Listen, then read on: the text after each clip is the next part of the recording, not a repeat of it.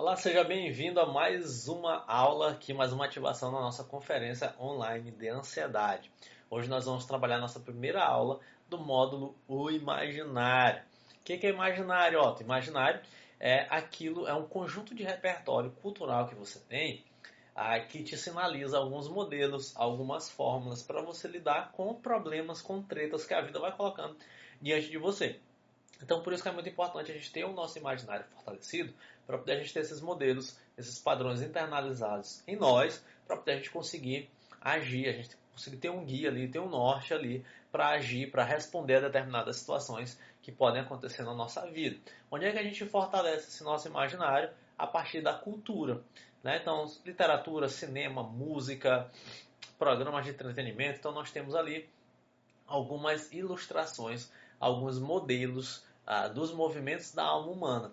Então, nesse módulo aqui, que a gente está trabalhando sobre ansiedade, sobre amadurecimento de personalidade, sobre integridade, integração, na verdade, ah, de personalidade, então ah, nada mais fundamental para a gente do que trabalhar o nosso imaginário. A gente está carente, às vezes, perdão, às vezes, de referências no nosso imaginário a gente está carente, porque às vezes a, nossa cultura ela é pobre ou às vezes a gente não tem um olhar ah, um pouquinho mais ah, cuidadoso para determinadas obras, para determinados programas que a gente assiste. Então a gente às vezes não consegue concluir, interpretar algumas coisas que estão aí disponíveis para a gente ah, na cultura pop. Então hoje nós vamos falar sobre Uma Mente Brilhante, que é um filme aí de 2001, salvo engano, que é assim fantástico, é um filme clássico, um filme que desde a primeira vez que eu assisti, eu já gostei muito, já assisti esse filme algumas vezes e assisti novamente recentemente para poder a gente trabalhar aqui o nosso exercício sobre ansiedade, tá bom? Sobre ansiedade. Se você ainda não assistiu ao filme, não gosta de spoiler, sai fora, volta só quando você já tiver assistido o filme. Eu recomendo fortemente que você assista ao filme. Pode ser antes ou pode ser depois, mas eu recomendo que você assista ao filme. Se você já assistiu alguma vez, assiste novamente depois de assistir a esta aula aqui, essa nossa ativação, para poder você articular os conceitos que eu vou trabalhar um pouquinho aqui nesses, ah, nesses slides. Então, olha só.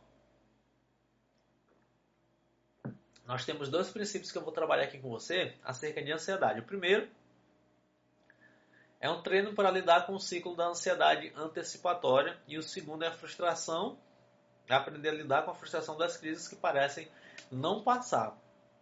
Então, a ansiedade antecipatória é aquela ansiedade que aparece ah, porque a pessoa, porque a pessoa ansiosa fica ali vigiando, ela fica hipervigilante após uma crise de ansiedade muito forte. Então, ela fica vigiando qualquer sintoma, ela fica ali meio que na expectativa, esperando, né, tendo que ficar atenta a qualquer sinal de uma nova crise, que é para poder fugir, que é para poder tentar evitar essa nova crise. Então, a isto a gente nomeia de ansiedade antecipatória.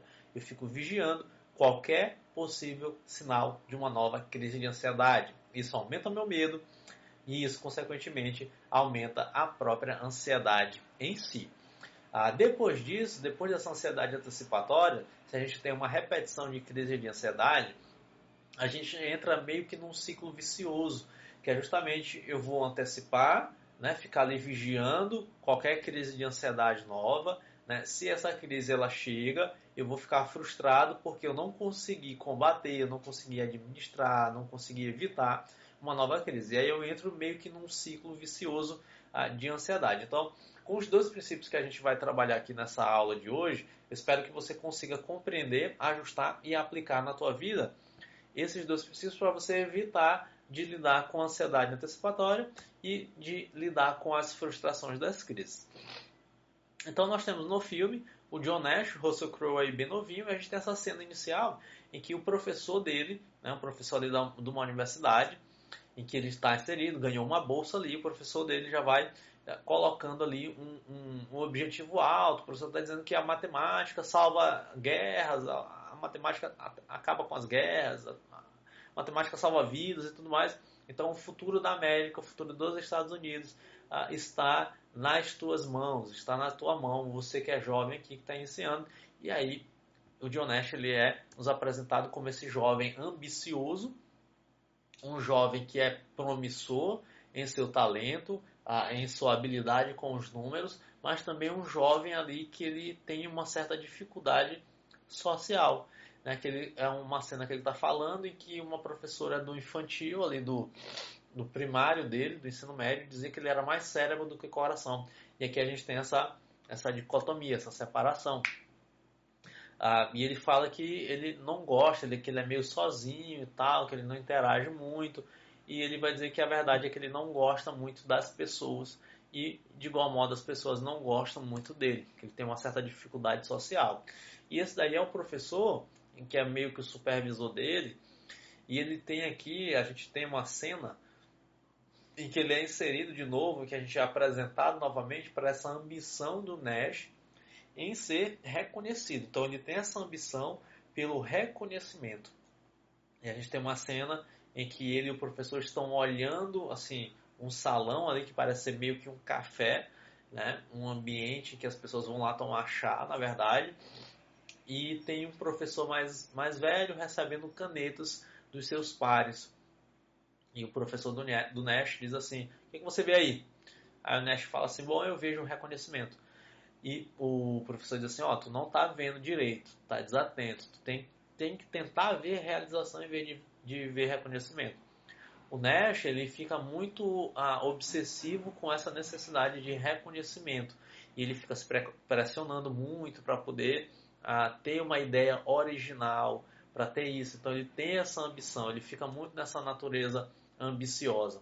Até que ele tem um insight no cotidiano, ele tem um, um, um insight criativo no seu cotidiano. Tá ele e os amigos num bar e o Nash ele tem ali uma descoberta brilhante. Então, qual é a descoberta que o Nash tem? Ele tem o que a gente vai chamar de dinâmica dos governantes, uma teoria que a gente pode dizer uma teoria econômica, né? Ele cita o Adam Smith, ah, em que ele diz que o Adam Smith vai falar o seguinte: ah, o melhor resultado para o grupo vem quando cada participante, cada integrante do grupo ah, faz o que é melhor para si. Ele vai dizer que o Adam Smith está incompleto. Por quê? Qual é o dilema deles? Qual é o problema deles aí nesse contexto social, ah, nessa situação do cotidiano?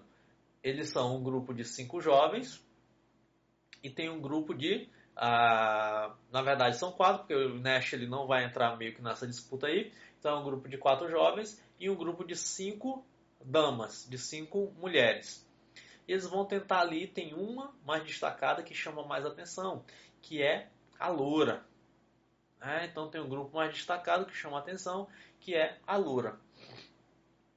Então, o que, que eles vão tentar fazer? Eles vão tentar conquistar a loura. Só que o Nash fala assim, bom, se a gente seguir a dinâmica dos governantes, se a gente seguir o que o Adam Smith está dizendo, a gente vai se lascar. Por quê?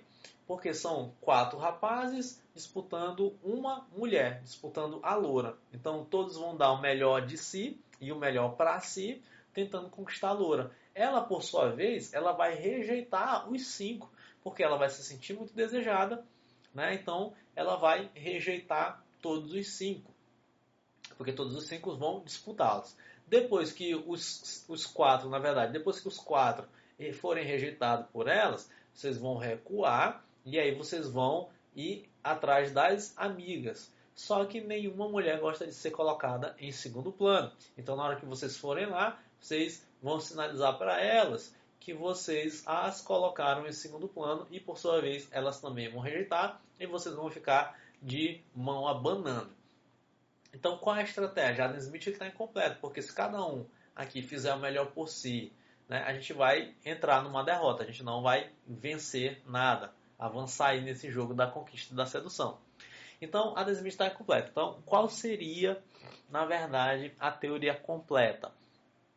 Seria que o melhor resultado para o grupo vem quando cada integrante do grupo faz o melhor para si e o melhor pelo grupo. Então, qual é a estratégia? A estratégia é a gente deixar um pouquinho a loura de lado, então esquece a loura, e você vai fazer o quê? Cada um aqui vai escolher uma das quatro amigas e você vai chegar até essas quatro amigas.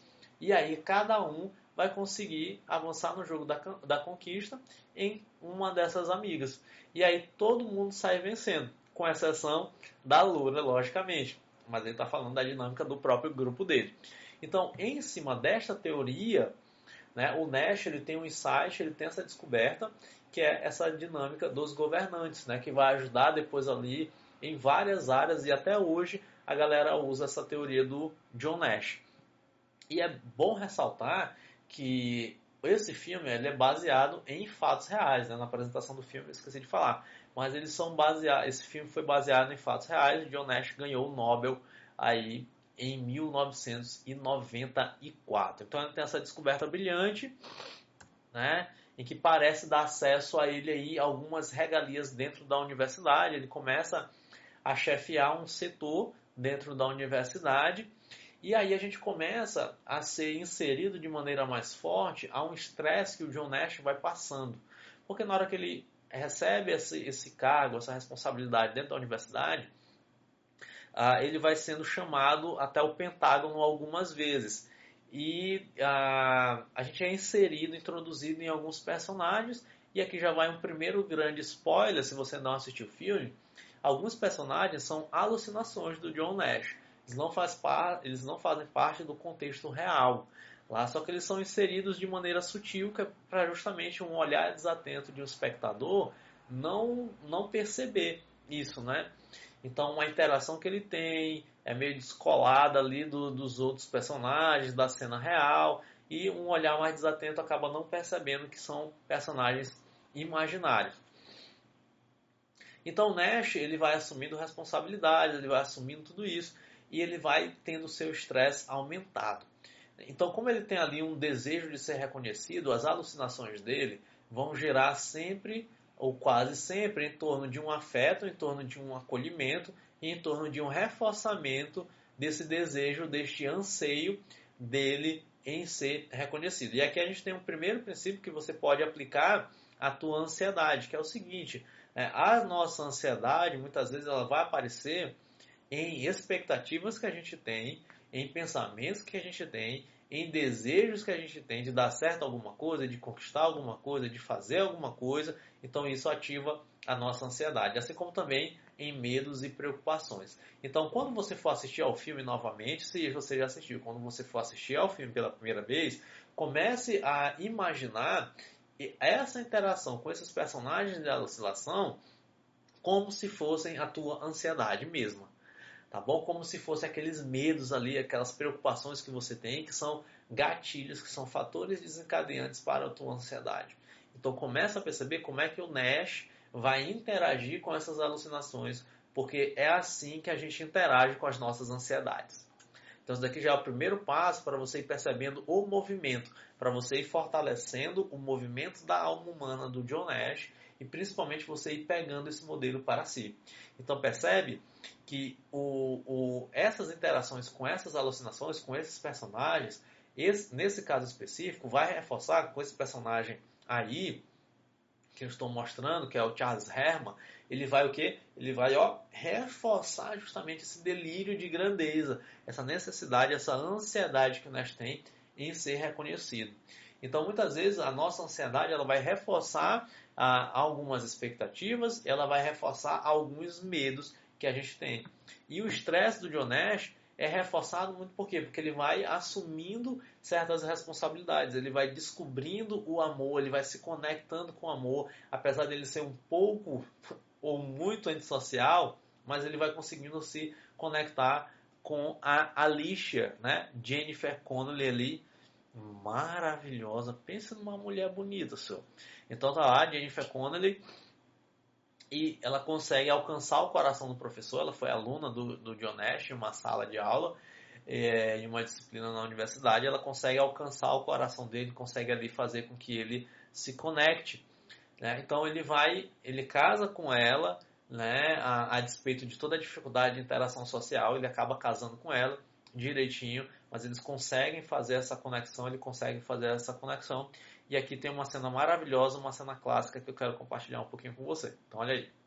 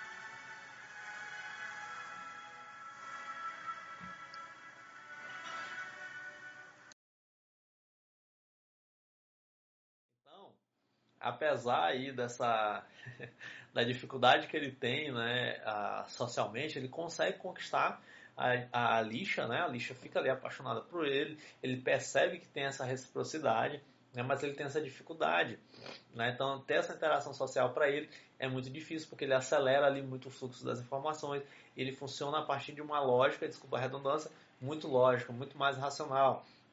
Então, qualquer tipo de interação platônica, né? Quer ali a conquista, quer levar para passear, quer dar uma atenção, quer conversar sobre assuntos triviais. Isso para ele é, é, muito perda de tempo, né? Isso para ele é muito difícil ter essa interação social. Então, ele vai né, aprofundando no amor, ele vai conectando, eles se casam, e aí ele vai aumentando a responsabilidade, e aí isso vai aumentando o estresse ah, no John. E o que, que acontece?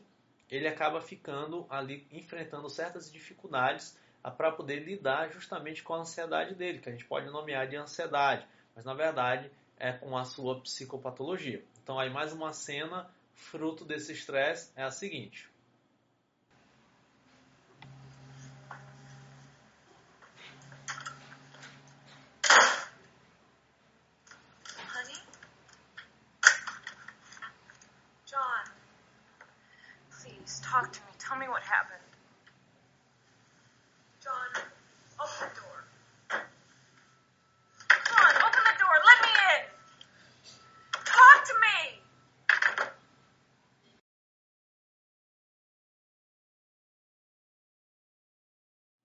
Então aí a gente tem o que? A gente tem uma cena dele ah, depois de passar por algum por uma cobrança ali, por um momento, de, por uma situação de estresse gerada pela alucinação dele, ele chega em casa extremamente estressado, né, com os delírios persecutórios gigantescos, muito fortes, quase que reais, visceral, então ele chega muito abalado em casa e ela pergunta, cara, o que foi que aconteceu? Tu já saiu do serviço tem muito tempo, né, e agora tu está chegando aqui assim, e ele não consegue mais lidar com isso. Então isso gera assim uma uma pulga atrás da orelha dela gigantesca, até o ponto em que ela acessa um psiquiatra, né, ela liga né, para um psiquiatra, o psiquiatra vai lá e faz uma intervenção com o John Nash. E aqui é um princípio interessante que o psiquiatra vai desconstruindo na própria lixa as alucinações do Nash, porque eles vão compartilhando e ele vai dizendo que existem certos personagens que para eles são reais. E a lixa também acho que são reais, porque é como se um amigo teu te dissesse o seguinte: eu tenho um amigo que se chama Paulo, só que tu nunca conheceu o Paulo, tu só conhece de me ouvir falar do Paulo. Então o psiquiatra ele vai desconstruindo justamente determinados personagens, determinadas situações e falando que são na verdade alucinações do Nash e que o quadro dele, que a psicopatologia que ele apresenta é a esquizofrenia. Ah, então, ah, essa fala aqui, que eu destaquei aqui nessas, nessas, duas, nessas duas fotos para você, ela é extremamente importante até para a gente usar para nossa estratégia de enfrentamento contra a ansiedade. É, o psiquiatra ele diz assim, a única forma de ajudar o Nash é mostrar a diferença entre o que é real e o que está na mente dele. Ora, o que é isso se não uma estratégia também de enfrentamento da realidade e de enfrentamento ah, contra a ansiedade, uma técnica de administração contra a ansiedade. Quando a gente fala em ansiedade, a gente fala em pensamentos, a gente fala em medos, e sempre, sempre, sempre a gente pode utilizar a técnica da racionalização, que é justamente isso, ajudar a mostrar a diferença entre o que é real e entre o que é imaginário, e entre o que é ansiedade, e entre o que é preocupação, e entre o que não está na realidade. Isso é racionalização de pensamento. Ah, e o psiquiatra ele vai sinalizando isso para a lixa, né? ao ponto em que o Nash ele começa a ser acompanhado, ele começa a fazer ali o seu tratamento, ele recebe tratamentos fortes, né, que à época ainda não se tinha tanta tecnologia assim de tratamento ah, de, de, esquizofrenia, e ele sofre muito, ele fica muito embotado, ele fica encharcado, né, ele começa a tomar medicação, ele fica ali meio que robotizado, e ele para de tomar as medicações porque isso prejudica o pensamento dele, isso prejudica ali a interação com a esposa dele, ele para de tomar e aí ele meio que dá uma recaída. Ele dá uma recaída aí.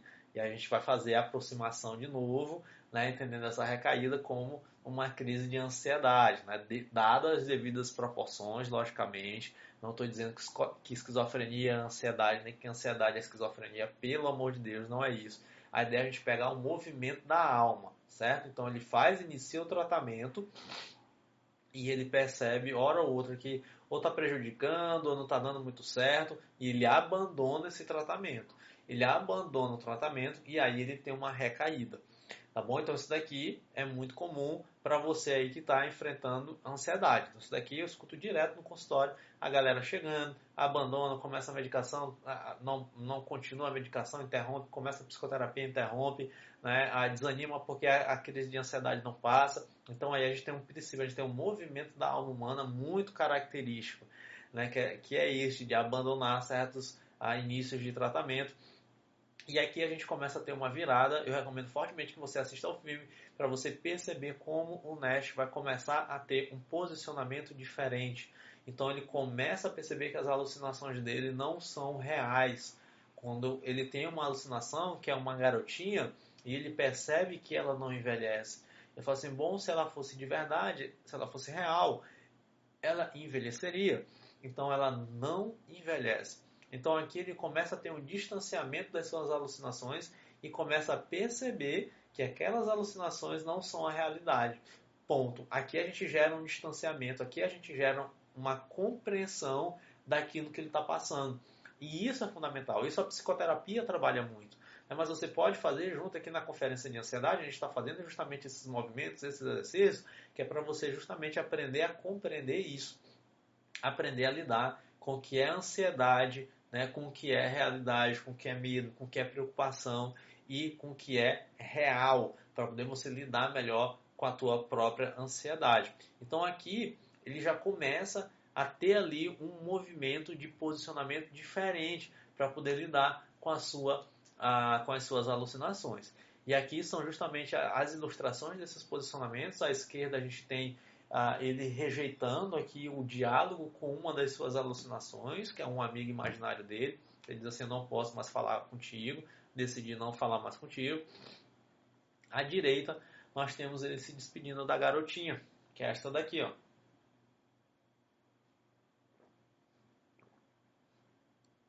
Então aqui você percebe na linha do tempo que ele é um senhor de meia idade, né? Ali deve ter ali os seus 40, 50 anos. Para cá para frente, a gente já tem o que? Já tem ele mais grisalho já, já com seus 50, 60 anos. E aqui a garotinha continua aparecendo. E aqui a gente tem uma chave também muito forte nesse sentido de que, bom, e se a ansiedade continuar aparecendo? Né? O que, que eu faço? Eu me frustro porque ela está aparecendo? Como é que eu lido com a recorrência dessa ansiedade? E a gente está aqui no nosso imaginário sendo fortalecido através do posicionamento do Nash, que é a ansiedade, entre aspas, aí, ó, a garotinha, a alucinação, pedindo um abraço dele, pedindo para ser reconhecida, pedindo para ser alimentada, e ele decide não fazer isso. Né? Não fazer isso. Então, a partir desses movimentos, ele vai se reinstalando na sua realidade concreta tem uma cena anterior a essa, né? Que ele, ele tá ali com a esposa dele, com a lixa, ele fala assim, o que, que as pessoas normais fazem? Aí a lixa tem uma frase que eu acho maravilhosa, que ela diz assim, bom, as atividades estão aí distribuídas, basta que você atribui significado a elas. Como, por exemplo, jogar um lixo na rua. E aí o Nash ele vai se reinstalando na realidade.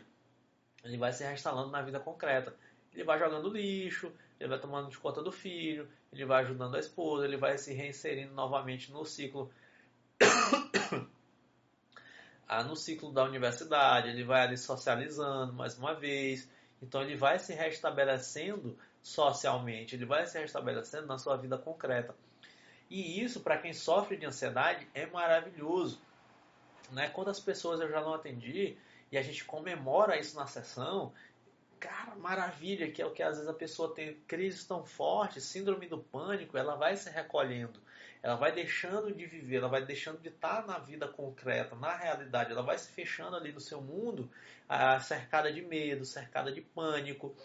e, uh, e, e, se reinstalar na realidade, se reinstalar na atividade diária, na vida concreta, seja jogar um lixo lá de fora.